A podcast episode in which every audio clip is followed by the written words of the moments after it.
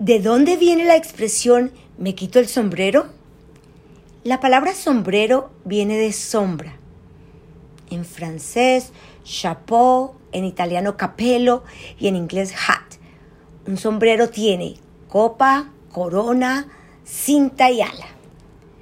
Guaripa, bonete, boina, birrete, chistera, de copa, charro, calentano, chontal, costeño, jarocho, flamenco, texano, hippie happy, huelteao, vaquero, etc.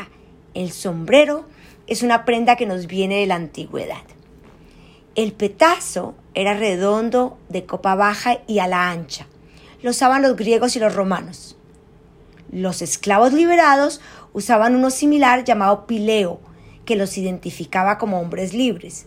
Quizás sea el origen del gorro frigio como símbolo de libertad. Hay otros sombreros famosos en la historia, como el bicornio de Napoleón, el bombín de Chaplin, el fedora de Al Capone y de Carlos Gardel.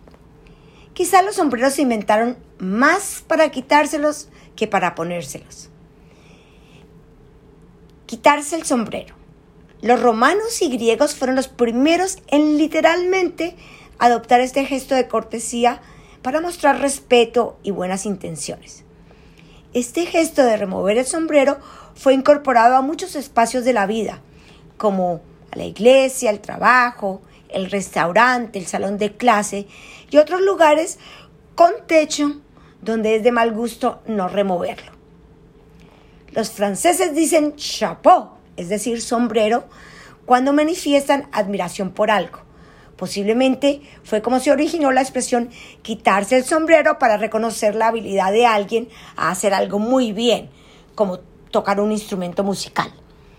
Hoy, ante alguien o algo excepcional, nos viene a la cabeza la expresión me quito el sombrero y otras prendas.